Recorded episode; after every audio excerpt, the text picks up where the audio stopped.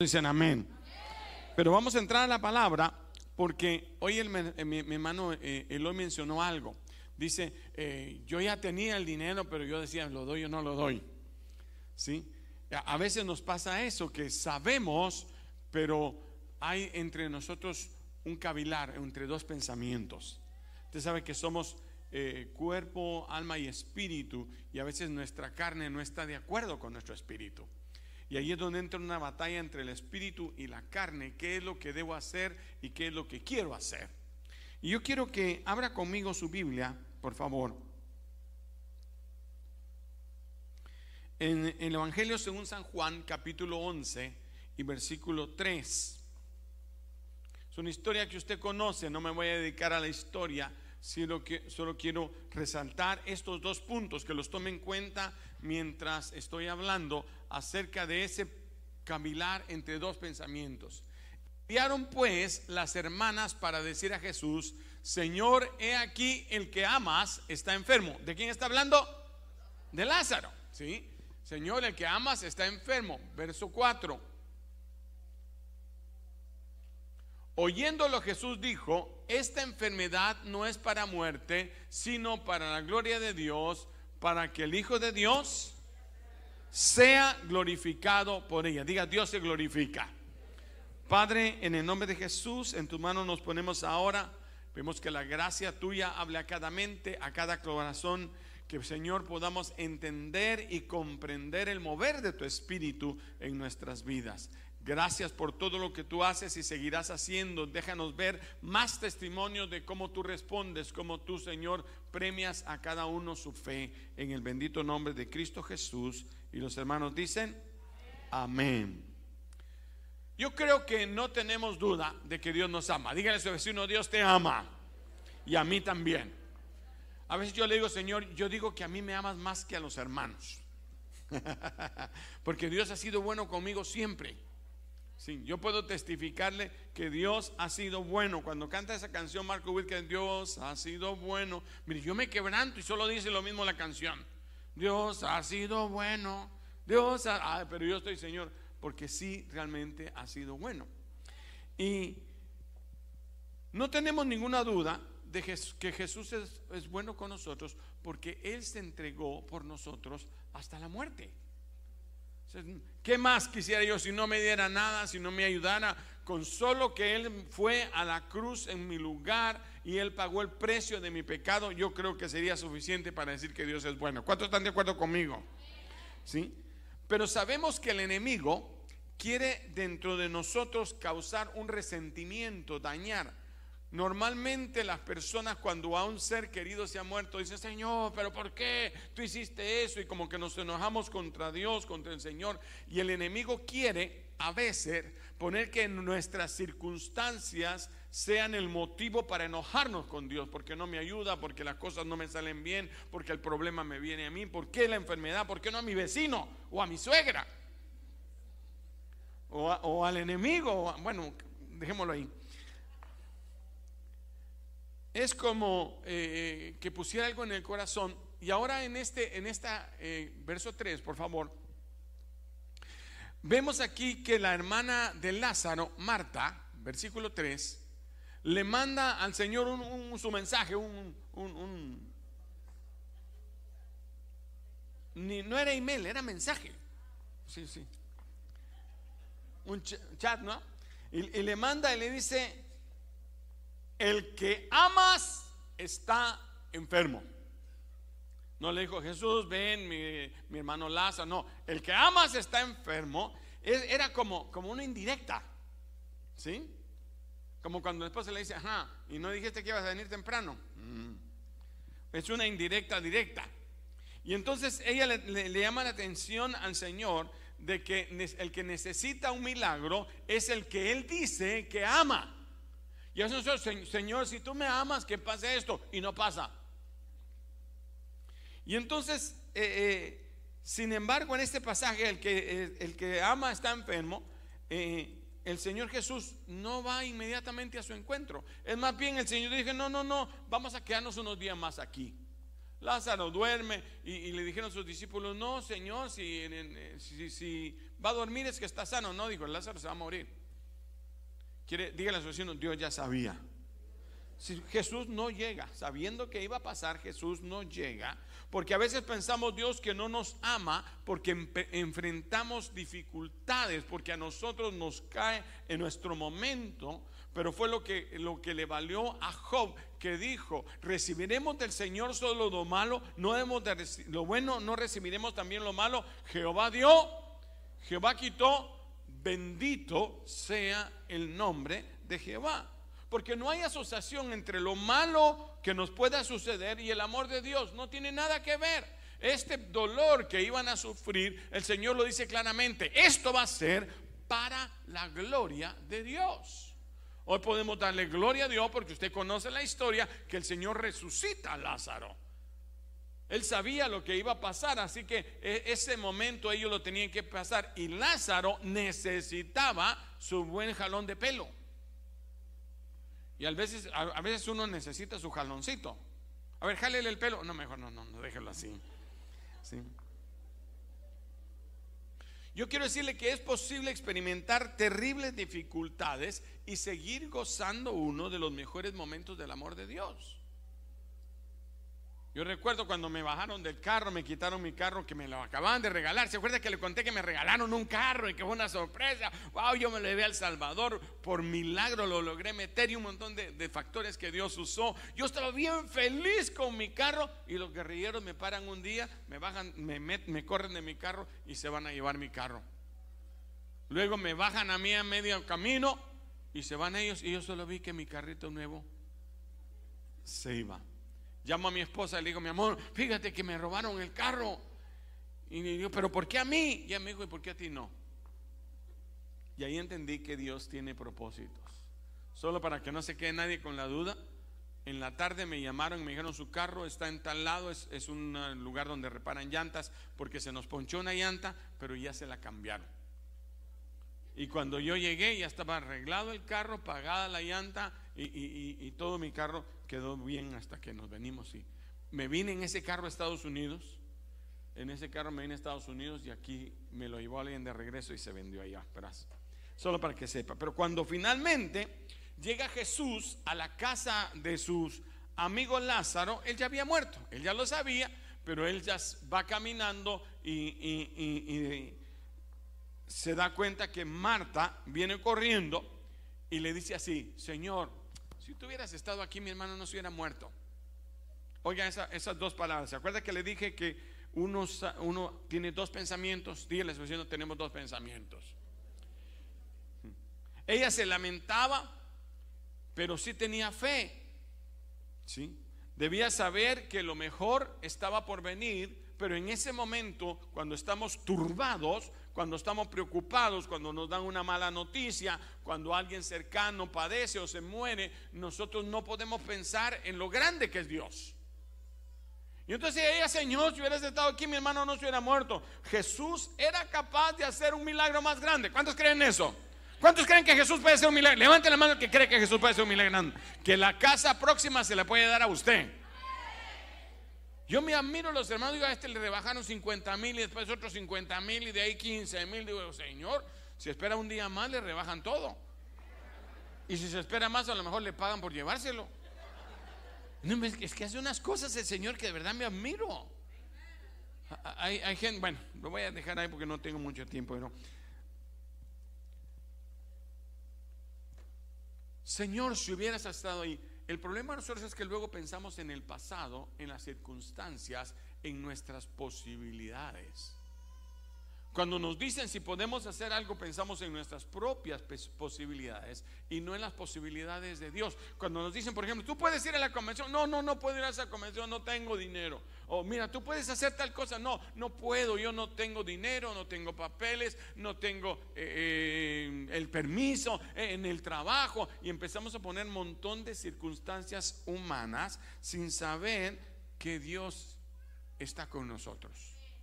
¿Cuánta gente le echa la culpa a sus papás? ¿Cuánta gente le echa la culpa? Ah, es que si yo hubiera nacido de otros papás, yo decía, yo hubiera nacido siquiera de un millonario. Y de ojos azules y ya con American Citizen. No hubiera batallado tanto. Pero resulta que Dios sabía con quién te tocó. Dígale a su, su vecino, Dios sabe con quién te tocó. Y que mi papá me abandonaron cuando yo... Bueno, dejemos el pasado en el pasado. Las cosas viejas, las cosas viejas, he aquí todas son hechas nuevas. Deje de culpar a sus padres, a su esposa, a su familia, a su matrimonio pasado, a la mujer que tenía, al hombre que tenía, por lo que usted ha vivido. Que nada te impida ver que las maravillas de Dios están adelante. Porque van a venir siempre dos pensamientos a tu mente. Póngame atención. Uno, lo que ofrece el mundo sobre la realidad que tú estás viviendo. Una, va a venir ese pensamiento. Dos, lo que nos habla del amor de Dios. ¿Se acuerda lo que Satanás le ofreció a Jesús cuando lo subió al templo? Le dijo, mira, ¿para qué vas a ir a la cruz? Tanto trabajo. Póstrate, ahí solo dos rodillitas ahí dobladas. Adórame y todo el trabajo, no va a haber cruz, no va a haber martirio, no va a haber castigo, no van a haber latigazos, no te van a, desmenuzar tu piel, no te van a colgar en una cruz. Postrado y le dijo, no, al Señor tu Dios adorarás y solo a Él servirás. Él sabía que Dios es más grande. ¿Cuántos dicen amén? Marta sabía mucho. Estos testimonios a usted le hacen crecer su fe, ¿sí o no? Wow, miren lo que hicieron. yo creo que Dios puede hacer algo conmigo también. Y entonces vienen dos pensamientos, pero ahora era evidente que ella tenía una información, un acta de defunción. Un día en que envolvieron a su hermano y lo metieron a la tumba, ella tenía la información de que su hermano estaba muerto y que Jesús no vino ni al velorio, ni a tomar el café Pero también tenía otra información. Ella tenía la información sobre lo que Jesús podía hacer.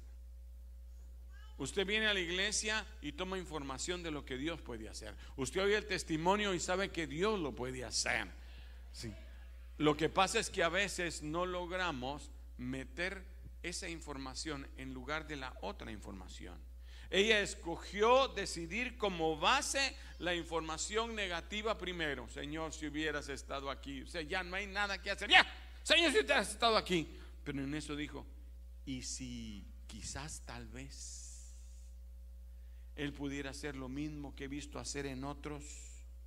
Y dijo, no, voy a usar mejor la información positiva. lo que yo sé de que Jesús puede hacer y eso hizo que se formara un milagro. Siguiente versículo. San Juan 11, 20, 22. Siguiendo la historia. ¿Cuántos están conmigo? ¿Sí me está entendiendo lo que le estoy diciendo?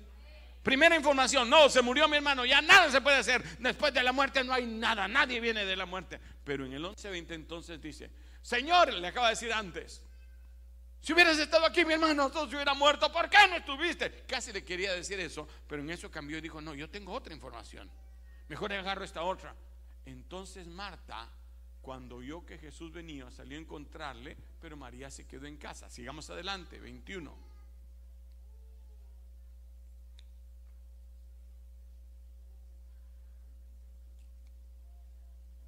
Y Marta dijo al Señor, Señor, si hubieses estado aquí, mi hermano habría muerto. Y en eso le encendió un foquito. Verso 22. En eso algo pasó en su corazón y dijo, no, ¿qué estoy hablando? Mas también sé. Yo sé que se murió, pero también sé otra cosa. Yo sé que es todo lo que le pidas a Dios Dios te lo dará. ¿Cuántos dicen amén? Mire, en su situación o en mi situación, sabes que estás enfermo, pero también sabes que Jesús pagó el precio para que tú fueres curado, que en sus llagas nosotros fuimos curados. ¿No es cierto? Aquí dice, tiene tal eh, enfermedad. Y aquí dice, en sus llagas nosotros fuimos curados.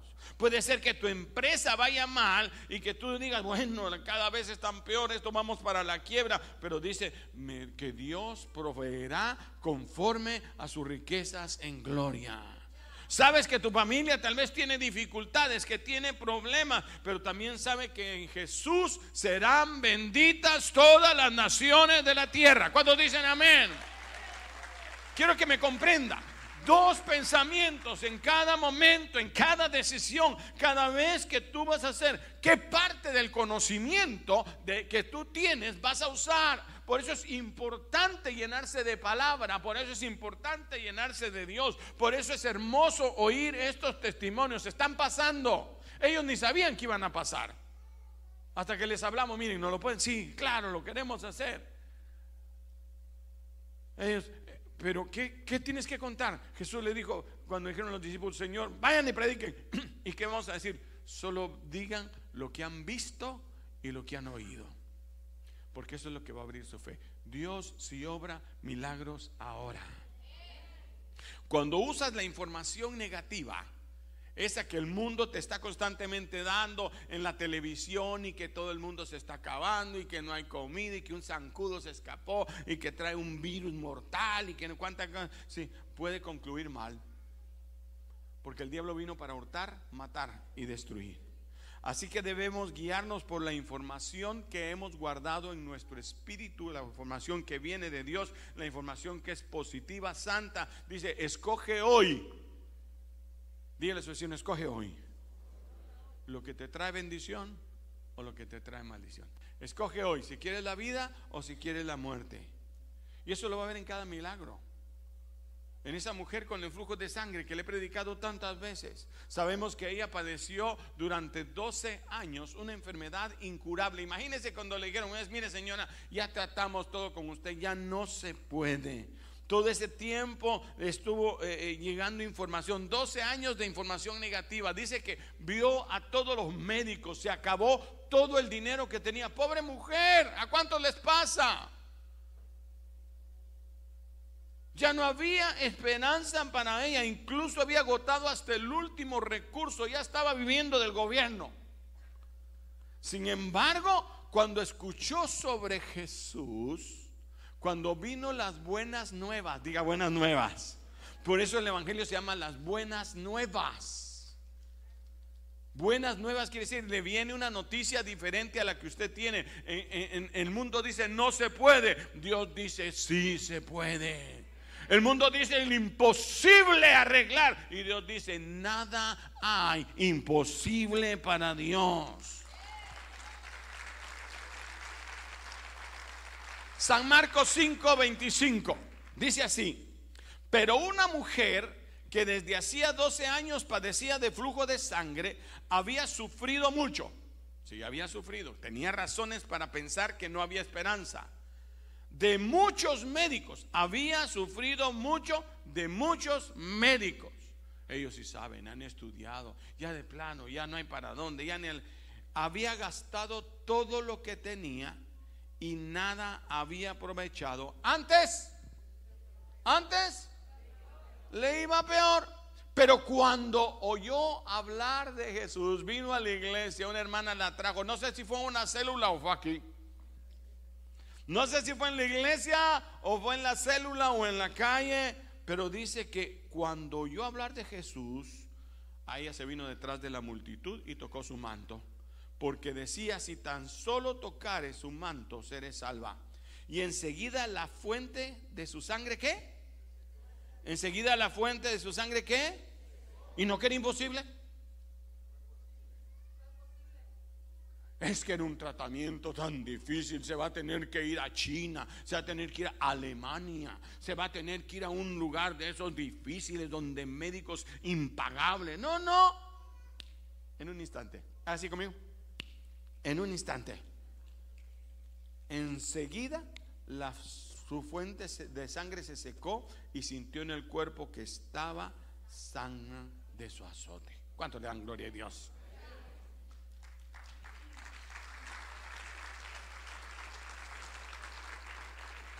Un minuto más lloramos. Pero ella tenía la fe tanto que ella dijo, solo voy a tocar su manto. Si lo vemos hoy y hubiera dicho aquí en la iglesia, hermano, yo solo voy a, tocar el manto y voy a ser sana, diríamos, ay, mi hermano Señor, que se le haga. Pobrecita, bueno, no lo creas todo. Sí, eh, yo me acuerdo cuando yo dije que mi vida Israel, mi esposa me decía, mira mi amor, si no pasa, no vayas a sentir, no, no, no, le dije, nada que no pasa, sí pasa. ¿Sí? Sabemos que muchos no comprenden acerca de la fe, pero no hay que desanimarse. Si tú crees de todo corazón, bien puedes, dijo Jesús. Señor, tú puedes sanarme. ¿Crees de todo corazón? Bien puedes. Sí, pero ya han dicho, ya han... Ahora, algunos hoy nos llamarían ridículos, nos llamarían extremistas, eh, eh, eh, porque se acercan a pedir un milagro, porque creemos en los milagros, lo miran así a uno como de reojo, ¿usted de verdad cree eso o es cuento? ¿O es que ustedes lo que quieren es ganarse a la gente? No, por eso le pongo los milagros enfrente, para que usted vea, primero que no soy yo, que es Dios Todopoderoso. ¿Cuántos dicen amén? Toda la gloria y toda la honra para Él. Hay gente que dice, miren, es que a la iglesia llega la gente eh, en miseria, los que no son inteligentes, los que no son estudiados, esos son los que creen esas mentiras. Eso no es nada de verdad. ¿Cuál es la diferencia entre un borracho que se queda en la calle tirado y uno que está viviendo en, eh, bebiendo en un bar, en una barra y se queda igual de botado? Ninguna. Todos somos necesitados de Dios. ¿Cuántos me están siguiendo? No hay diferencia, ambos destruyen su vida y a ambos Dios los puede ayudar. No es asunto de inteligencia, no es del que corre ni del que vuela, sino del que Dios tiene misericordia. Dígale a su vecino, Dios si puede. Yo quiero que cierre sus ojos. Sé que el tiempo se me fue. Tenemos que ser como esas mujeres. Puedo decirle lo mismo del hijo pródigo. Un hijo que pensó que ya no tenía que volver, buscó por sus propias fuerzas, ya todo le había salido mal, se había ido de la casa de su padre mal y dijo, volveré, le diría a mi padre que he pecado contra el cielo, que me dé trabajo, quiero ser empleado. Pero dijo, ¿y qué tal si ahí en la casa de mi padre sí? Dos pensamientos. Cuando escuchamos buenas palabras, nuestra actitud cambia.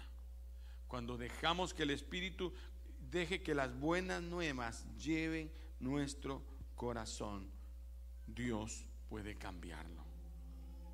Yo no sé cuál es tu situación, cuál es tu necesidad. Yo no sé cuál es tu problema y en qué estás diciendo yo no voy a poder. Es difícil, es imposible. Señor, dame la resignación para soportar este castigo que estoy viviendo. En vez de eso puede decirle, Señor, sé que todas las cosas son posibles para ti. Porque aún viendo a su hermano muerto, dijo, mas si tú, Señor, se lo pides al Padre, sé que Dios no te va a negar nada. Jesús dijo, aún cosas mayores que las que yo hice, vosotros haréis.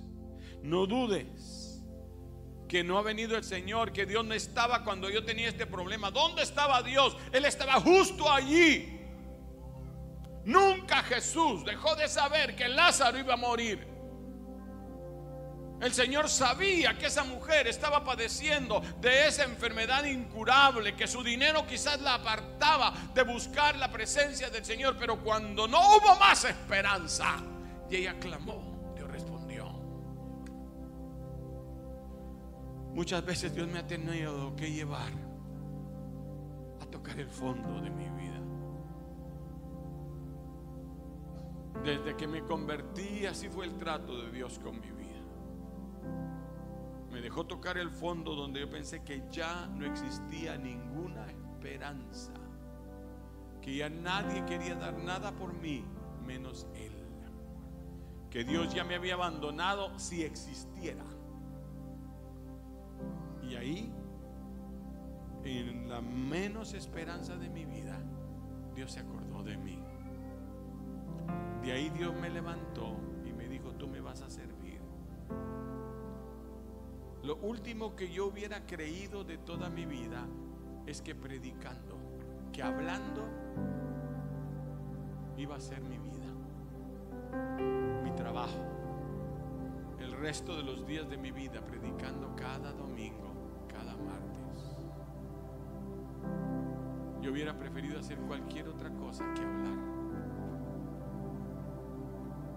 Así que si estás enfermo, solo di, yo sé que Jesús ya sanó, ya pagó por mi sanidad.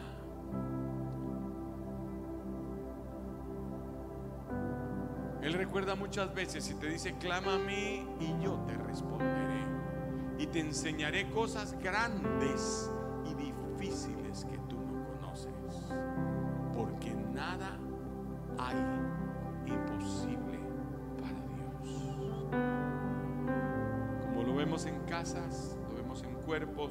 lo vemos en familia, en negocios. Dios puede obrar en tu necesidad. Todo lo que tienes que hacer es creer en Él. Si tú tienes una necesidad muy grande, esta noche es noche de oración. Y esta noche es el momento para decirle, Señor, yo te creo a ti. A veces he pensado que voy a volverme atrás, a veces he pensado que ya no voy a seguir probando, a veces he creído que tú no vas a obrar, pero esta noche yo te creo a ti, Señor. Yo retomo mi fe.